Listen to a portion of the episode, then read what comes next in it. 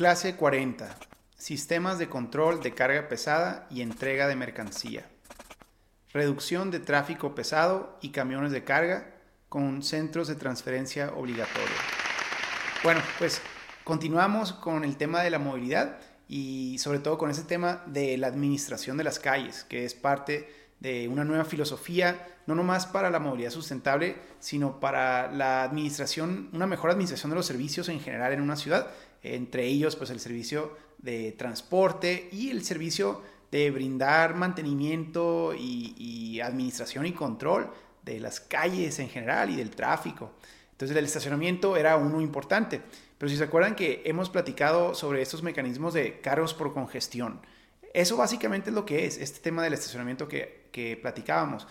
Pero entre otros que son igual de importantes para este, este eh, alivio a la congestión a través de una filosofía que nos permita que el precio y que el cobro sirvan como mecanismos de regulación para, para una mejor administración de, de, del tráfico y de las calles, pues este siguiente tema se convierte en otra prioridad, que es el, el control de la carga pesada el, transporte de carga pesada, los, camiones eh, de carga, eh, los de productos que reparten o que entregan productos en una ciudad. Por lo general es pues, para comercio eh, pues, internacional o nacional o regional que transportan todo tipo de mercancía de una ciudad a otra y que pues entonces afectan el tráfico y, las calles en nuestra ciudad. Pero también dentro de la ciudad, pues todos los negocios que requieren el poder repartir producto para sus proveedores, de, digo, de sus proveedores y poder recibirlo en sus tiendas. Esto genera toda una dinámica que nos recuerda que el tráfico no nomás es de personas, sino que también es de, productos, del movimiento de, de productos. Y, es importante porque todas las, las facilidades o las barreras que le pongamos a este proceso logístico, eh, de bienes eh, y, productos en una ciudad, pues implica un encarecimiento de los productos para los consumidores, para los ciudadanos. Entonces, aunque estamos tratando de mejorar la, la problemática de la movilidad en una ciudad y gran parte de la problemática lo genera esto, recordemos siempre que tenemos que tener cuidado de nunca hacerlo a costa del bienestar y de la accesibilidad eh, de, lo que necesitan las familias que viven en nuestra ciudad. Entonces, por eso es importante tener cuidado. Pero habiendo dicho eso, hay mecanismos que nos permiten ser prácticos en, este proceso. Entonces, algunas de las cosas que vale la pena comentar sobre, sobre esta dinámica, eh, para comenzar, y la importancia de, focalizar nuestro esfuerzo de este alivio en la congestión, eh, focalizarlo a, los, al transporte de carga pesada, es que un camión de carga pesada eh, puede pesar aproximadamente 30 toneladas. Es lo, que, es lo que se puede calcular, 30 toneladas. Eso es 20 veces más que un automóvil. Eh, cuando estábamos hablando de, toda la, dinámica de movilidad, pues un automóvil, un sedán, un, vehículo compacto, puede pesar 1.5, a lo mejor 2 toneladas, 3, uno más pesado, pero sigue siendo todo esto alrededor de 20 veces mayor el peso del camión de carga pesada. ¿Qué significa eso? Que el desgaste para la calle, para el asfalto, para el mantenimiento, más allá del tráfico, aquí es el costo que esto implica para la construcción de nuestras calles y para el mantenimiento, que son costos significantes. Si, si han pensado en la causa de los baches y del deterioro de las calles, pues resulta, y hay estudios muy interesantes, que pues entre más pesa un vehículo, eh, más desgaste genera sobre la calle. Pero este, este incremento exponencial o de 20 veces encima del peso de, este, de estos sistemas sobre el de un vehículo individual, eh, tiene un impacto que se ha medido en algunos países muy interesante, donde, por ejemplo, en Estados Unidos se calcula que más o menos 99% del desgaste de las calles y de las carreteras eh, se le atribuye al transporte de carga pesada. Entonces, ese incremento de 20 veces el peso eh, significa que el impacto sobre el deterioro del asfalto, del concreto, de la calle, eh, resulta exponencialmente mayor que el del vehículo. Por eso también es muy importante. no nomás es el tráfico que, generan, aunque vamos a hablar de eso, sino que es el costo que representan. ¿Por qué tenemos que hacer calles tan costosas? ¿Por qué tenemos que hacer calles que parecen no durar y entonces nuestro presupuesto se nos, se nos termina eh, acabando, tratando de reparar o mantener todo este deterioro de calles, que pues es muy visible y esos baches que les decimos en México eh, son, son eh, uno de los dolores de cabeza principales de muchos ciudadanos. Eh, cuando sobre todo les termina lastimando su suspensión o ponchando llantas, es un voto perdido y es un gran impacto a las finanzas de esas familias. Entonces, por eso, pues tenemos que enfrentarlo también. Y aquí estamos identificando que una de las causas principales de ese, de ese, de ese problema es la carga pesada. Entonces, podemos focalizar la solución en ese sentido también. Pero aparte de ese costo eh, que genera a, las calles, otro tema es el tema del tráfico. O sea, porque dentro de, este proceso, eh, estos camiones y esos repartidores de productos, eh, pues ocupan más espacio, mm, requieren más complejidad para dar vuelta y para transitar una ciudad, entonces generan un tráfico significante también. Y si a eso le agregamos que muchos de ellos están teniendo que entregar producto o repartir productos en la ciudad, en una ciudad donde no necesariamente está diseñada la ciudad para ese tipo de transporte, pues ahora resulta que se estacionan en segunda fila o ocupan una gran cantidad de estacionamientos en ciertos horarios importantes. Entonces, esto, ya decíamos la vez pasada, ese, ese estacionamiento, esa búsqueda de estacionamiento genera, genera tráfico, pues agréguenle ahora un vehículo de carga pesada estacionado en segunda fila o tratando de dar reversa para entrar a un estacionamiento de una calle que no está diseñada para ese tamaño de transporte pues eso multiplica aún más el tráfico. Por eso, ya habiendo enfrentado el tema del control de estacionamientos, ahora focalizar eh, nuestra energía en la mejor administración de ese transporte de carga y la repartición de esos productos alrededor de la ciudad va a generar un gran alivio a, esto que estamos sufriendo hoy eh, en el tema del tráfico vehicular. Aunque, de nuevo, eh, esto sí tenemos que recordar que no tenemos el objetivo de restaurar una ciudad cómoda para el automóvil eh, como prioridad, pero pues esto nos va a permitir transitar hacia esos modelos de sustentabilidad eh, con, con, gran avance en todos los temas, incluyendo el tráfico vehicular. Entonces, por eso tenemos que pensar en alternativas para, para esta dinámica del transporte de carga en nuestras ciudades también.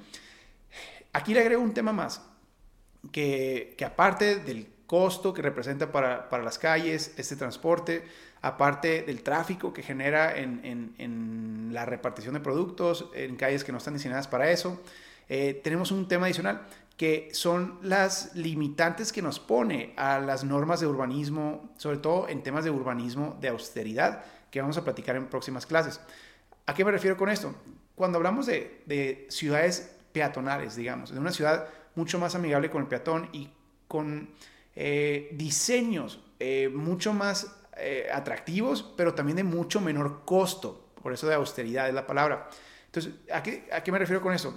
Hay, ciertos conceptos de urbanismo que nos permitirá construir desarrollos inmobiliarios y ciudades en general de muchísimo menor costo financiero, tanto para su construcción como para su mantenimiento. Como por ejemplo tener calles más angostas, poder tener callejones en vez de autopistas, poder tener calles con dimensiones eh, que requieren menos costo de mantenimiento, menos servicios, ciudades más compactas, con mayor densidad. Todo esto mejora las finanzas de una ciudad y eh, mejora la experiencia urbanística de todos, excepto que en muchas de ellas ya no cupiera un transporte de carga pesada, un camión. Eh, estos vehículos pues, requieren un radio de giro mucho más generoso. entonces eso nos ha puesto una limitante. el, el hecho de tener esto es como la modalidad de, entrega de productos en una ciudad o de, comercio entre ciudades, nos ha puesto una limitante que nos ha generado un costo extraordinario para la manera en que diseñamos y regulamos las ciudades. Si podemos modificar esta variable junto con los eh, eh, vehículos de respuesta de emergencia también. Esos van a ser muy importantes porque las bomberas, las, eh, ambulancias también están diseñadas con componentes y, requisitos similares a estos en el tema de radios de giro entre, y el tema de velocidades, entre otros. Pero si podemos repensar ambos, vamos a permitir que cuando vemos ciertos sectores de la ciudad exploren con modalidades de urbanismo históricamente exitosas que podemos retomar e incorporar con nuevas tecnologías, como puede ser el vehículo individual o puede ser otro tipo de sistemas de transporte colectivo. Eh, y eso vamos a hablar mucho más en, los, en el siguiente capítulo de Ciudad Accesible. Pero por eso valía la pena recordar que eso es otro de los, de los eh, del potencial que repensar este sistema de, administración y de, alivio o administración en el tema de transporte de carga nos va a permitir hacer. Ahora, ¿cuál es la alternativa? Bueno, la alternativa es esto que estamos hablando de de focalizar gran parte de nuestra solución para, mejorar la calle, las calles y, el tráfico eh, focalizado en el transporte de carga. Entonces, lo primero, si ellos están generando la mayor cantidad de impacto financiero en, la construcción y el mantenimiento de las ciudades, de, las calles, entonces ellos deberían ser los que lo paguen. O sea, ese, componente de poder transparentar los costos y los beneficios y poder eh, crear los mecanismos para que quien genera un costo sea el que lo cubra, eso nos va a ayudar a profesionalizar la manera en que manejamos nuestras finanzas y a multiplicar el recurso disponible para el mejoramiento urbano. Entonces, ¿cómo logramos eso? Bueno, hay varias maneras. Eh, cada país, cada ciudad tiene su manera. Eh, Estados Unidos, algo interesante es que en Estados Unidos eh, se pone un impuesto a la gasolina y el impuesto está etiquetado para la construcción de calles y carreteras, sobre todo en las, en las zonas o las ciudades de las que se genera.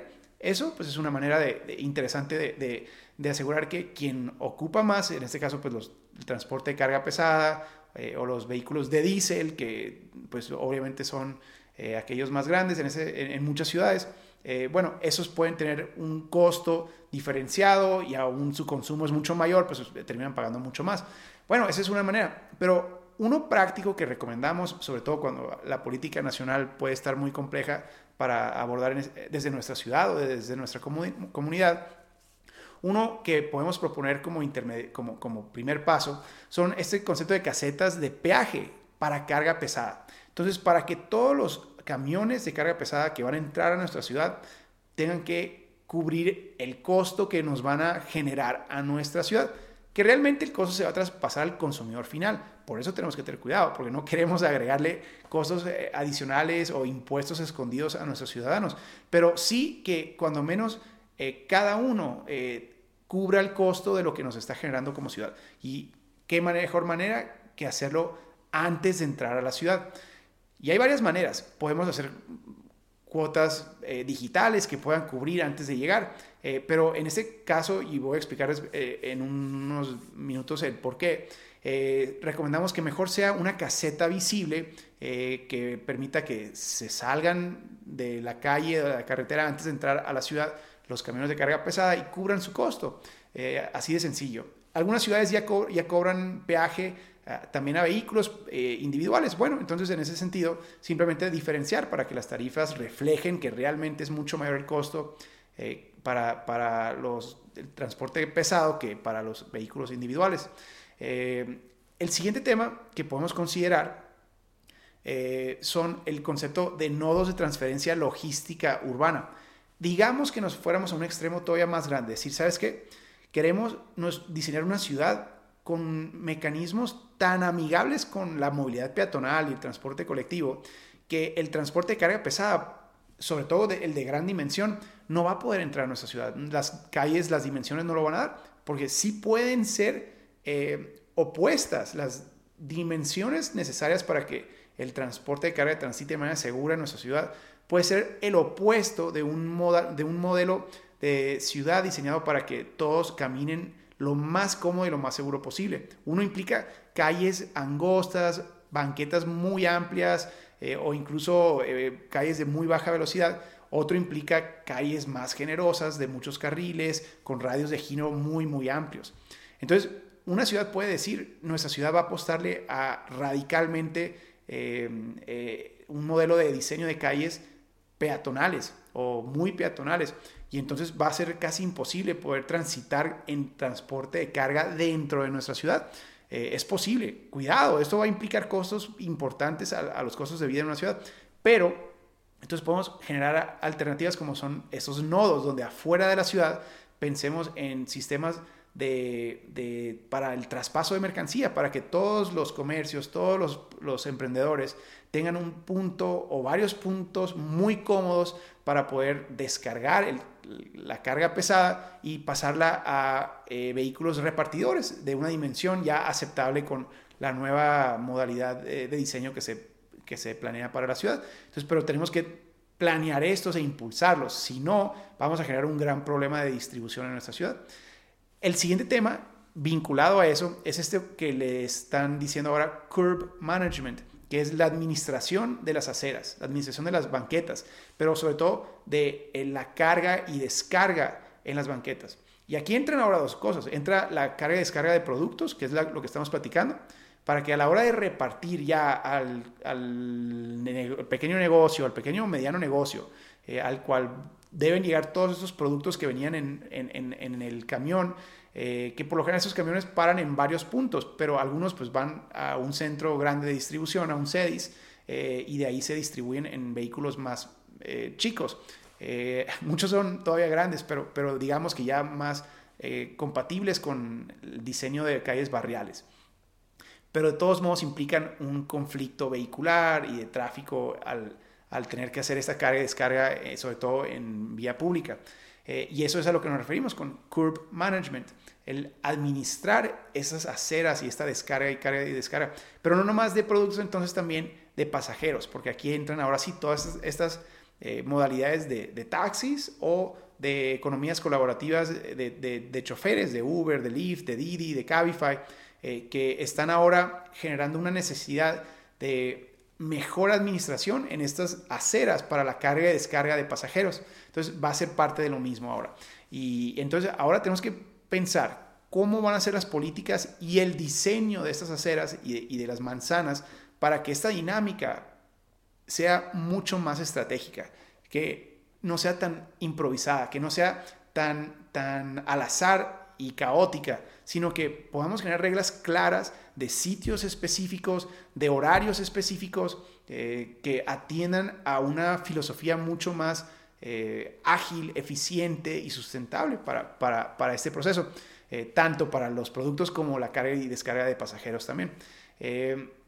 y entonces ese tema de definir sitios se convierte en una nueva necesidad, sobre todo en el siglo XXI. Esto ya lo hacíamos muy bien por mucho tiempo los centros comerciales o los desarrollos inmobiliarios diseñados para peatones eh, y en ciudades históricamente como lo podemos pensar para Nueva York, ciudades así, si se fijan, tienen ya pintado en otro color eh, los sitios que están destinados para carga y descarga y dice máximo 15 minutos y si lo vinculamos a, eh, nuestra clase anterior sobre la administración del estacionamiento de la vía pública, pues 15 minutos y si te pasas, te van a multar y te van a multar muy caro. A mí me ha pasado eh, eh, pasarme en la ciudad de San Diego, eh, me pasé tres minutos mi, horario de, del parquímetro y así me encontraron porque es el gran negocio. Claro que no van a desaprovechar una posibilidad de ganar 50 dólares extra con una multa a la ciudad. Entonces tienen sistemas realmente efectivos para, para, para que nadie abuse de ese tiempo máximo permitido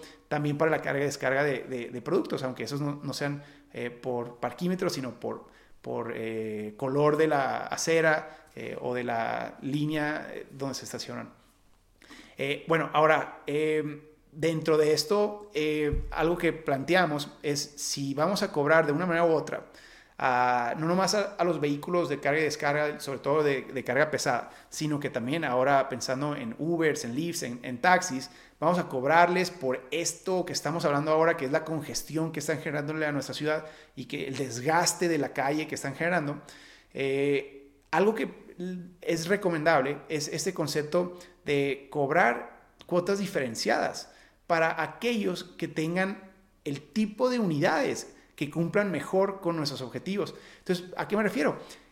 Los sobre todo en el ride sharing, ¿no? en los vehículos de, de, choferes y de taxis. Eh, ¿Por qué necesitamos un vehículo de la misma dimensión de todos los demás, eh, que sobre todo están diseñados para viajar en carretera o cosas que requieren mayores componentes de, seguridad? Pero en la ciudad, sobre todo en la entrega de comida, por ejemplo, eh, pues una moto perfectamente bien lo puede hacer. Bueno, el poder incentivar a que todos los repartidores de de, productos y los repartidores eh, o, de pasajeros puedan escoger unidades o tipos de vehículos mucho más chicos e incluso eléctricos en muchos casos, ¿por qué no? Eso nos va a ayudar a, reducir las emisiones de, carbono. Bueno, crear una serie de incentivos para que el costo para ellos sea significantemente menor. Eso, eso va a ser eh, un tipo de incentivo que nos puede ayudar a cambiar la cultura de pensar en vehículos grandes para todos y empezar a pensar en modalidades y en modelos de negocio que, que, eh, recompensen e incentiven a los que ocupen menos espacio y desgasten menos la calle. Eso tenemos que crearlo desde nuestras políticas públicas. Varios comentarios nomás muy rápidos para, para tener cuidado de esto es un caso en la, ciudad de Nogales y con mucha pena lo digo, pues es mi, ciudad natal. En, un, eh, una administración se intentó un sistema de, cobro eh, de cuotas para camiones de carga pesada para entrar a la ciudad. El problema es que muchos distribuidores de, productos no sabían que esto era eh, un cobro de la ciudad y entonces no sacaban por internet eh, desde su computadora el permiso o pues no tenían internet en el camino o el camino cambiaban de ruta y los mandaban a Nogales. Eh, en fin, una serie de razones por las cuales muchos simplemente llegaban a la ciudad sin su permiso todavía. Y en la entrada no había ningún letrero que indicara nada de esto, pero aparte no había ningún punto para pagar esto. El único punto en la ciudad donde se podía pagar era en la alcaldía, pero la alcaldía estaba en el centro de la ciudad y pues eso queda muy retirado de la entrada.